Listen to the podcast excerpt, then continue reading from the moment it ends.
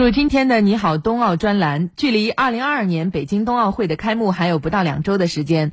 北京冬奥组委在本周五宣布，冬奥会的火炬传递将于二月二号到四号在北京、延庆、张家口三个赛区进行。北京冬残奥会的火炬接力将于三月二号到四号进行。那么本次冬奥会火炬传递有一大亮点，那就是把机器人和自动驾驶融入到传递场景当中。我们来详细了解。冬奥会火炬传递涉及十一个闭环外的封闭传递区域和一个闭环内的独立传递区域，在北京赛区设四个点位，延庆赛区设两个点位，张家口赛区设五个点位。本次火炬传递的一大亮点是把机器人和自动驾驶融入传递场景中，在冬奥公园将有水陆两栖机器人与水下便结构机器人在水下完成火炬传递。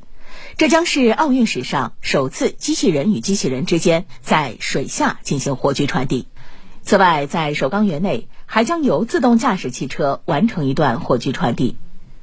北京冬奥会火炬手共一千两百名左右，冬残奥会火炬手共六百名左右。其中，冬奥会火炬手来自各行各业，年龄最大的八十六岁，最小的十四岁。在冬残奥会火炬手中，残疾人火炬手占百分之二十一。昨天，北京冬奥会开闭幕式总导演张艺谋接受采访时介绍，开幕式时长预计不超过一百分钟，目标是简约且精彩。目前正在进行最后的排练和调整。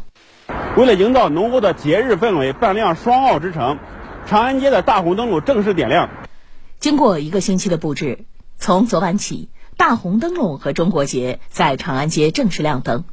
夜色中，大红灯笼和景观灯相得益彰，流光溢彩，衬托出一派喜庆祥和的节日气氛。